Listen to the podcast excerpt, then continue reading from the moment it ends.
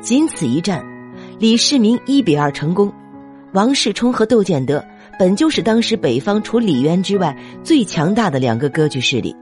这一仗打完之后，唐朝基本也就统一了北方。恰好在这个时候啊，唐军又在蜀地灭了萧息，江南的杜伏威又已经在名义上投降了唐朝。所以这一战之后，唐朝统一天下之事已经大致明了。当二十四岁的李世民带着窦建德和王世充回到长安城的时候，迎接他的是满城的欢呼。更夸张的是，因为现有的官职已经无法表彰李世民的功劳，所以李渊想了想之后，干脆给儿子特意创了一个官职，名为天策上将。回到长安之后。李世民暂时卸掉了兵权，开始安心做他的王爷，在长安城招了一帮文人，组建了一个叫文学馆的组织。就在李世民安享太平的时候，同一年，窦建德的旧部刘黑闼再次反叛。李渊本来不想让李世民再领兵，所以就让其他人过去征讨刘黑闼，结果万万没想到，李渊派去的几个人都是垃圾。不但没有收拾了刘黑闼，反倒让刘黑闼很快收复了窦建德原本统治的全部地盘。二十五岁，李世民再次领兵征讨刘黑闼，打了几个月后平定了刘黑闼。李世民二十六岁时，基本待在长安，但日子反倒是越来越难过，因为随着李世民战功越来越大，渐渐的威胁到了太子李建成的地位。就算李世民不想争太子位，他麾下的人肯定也不愿意，所以，李世民和李建成的储君之争拉开了帷幕。二十七岁，除了带兵去砍了一次突厥之外，继续内斗；二十八岁，升为中书令，继续内斗；二十九岁，彻底翻脸。年终，李世民带人在玄武门打了一场伏击，干掉了自己的亲大哥和亲三弟。然后逼自己老爹让位给自己，另外，处死大哥和三弟的所有儿子，强娶三弟的媳妇。李世民强娶弟媳这件事啊，一直被后人所不齿，但从当事人的角度来说，确实也情有可原，因为这位弟媳出身弘农杨氏，李世民需要通过这种方式告诉那些世家大族：我连我敌人的媳妇都敢娶，还能难为你们吗？就在李世民刚刚登基半个月之后，突厥人兵临长安。突厥人听说唐朝在内乱，自然不肯放过这个机会啊。当时的长安城内兵力严重不足，根本挡不住突厥的进攻。关键时刻，李世民唱了一出空城计，带了六个人跑到长安城外去和突厥人对峙。结果啊，突厥人被李世民的这种行为给吓到了。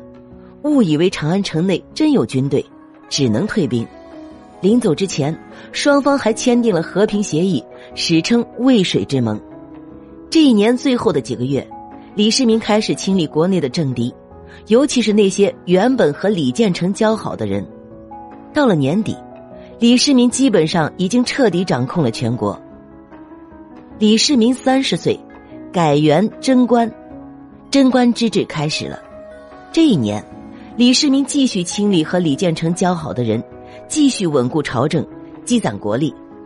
三十一岁，继续积攒国力。这一年，长安闹了一场蝗灾，李世民不得不自己公开写了一份检讨书。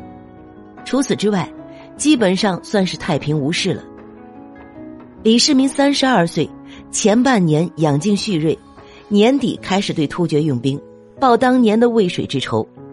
三十三岁，他灭了突厥，活捉了突厥可汗；三十七岁，打服了突厥浑；三十九岁，长孙皇后去世。长孙皇后的死对于李世民来说是一个明显的分水岭。长孙皇后在的时候，不管李世民如何暴怒，好歹都能劝得住他；但是长孙皇后去世以后，李世民开始越来越不听从别人的建议。而且最关键的是，李世民其实不会教育孩子，最后导致了太子李承乾的悲剧。而且从这一年开始，之后一直到去世，李世民再无子嗣出生，没人知道原因。但是史学家推测，可能是从这时开始，李世民开始迷恋上了炼丹，吃丹药把身体给吃坏了。四十岁，李世民难得离开长安城，去洛阳度个假。到了洛阳之后，听说洛阳有个小姑娘很好看，所以就把这个当时年仅十四岁的小姑娘赵进宫做了才人。很多年之后。这个小姑娘独自掀翻了整个大唐，成了整个中国历史上唯一的一位女皇帝。李世民四十一岁，开始和吐蕃干仗，逼得吐蕃退回了高原。四十二岁，灭了西域的高昌国，设立西域都护府，自此，西域正式纳入唐朝版图。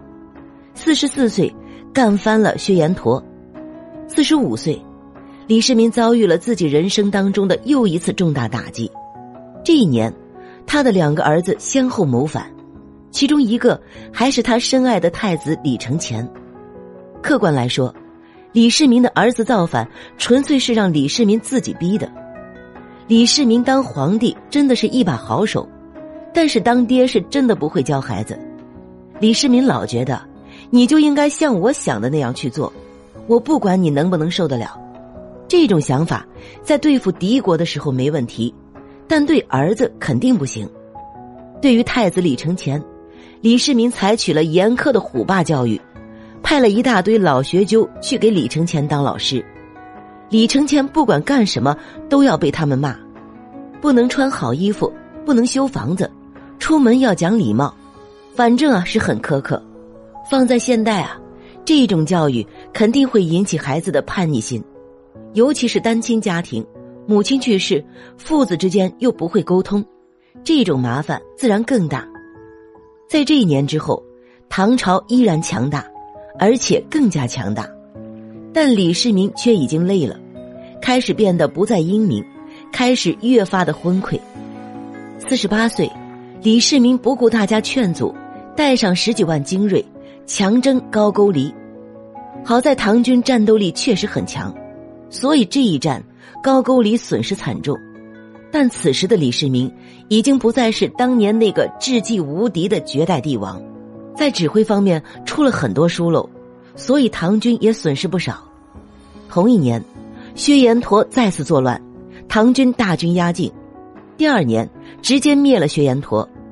五十岁，灭掉薛延陀的同时，建立北庭都护府和单于都护府。将北方草原直接纳入大唐的版图。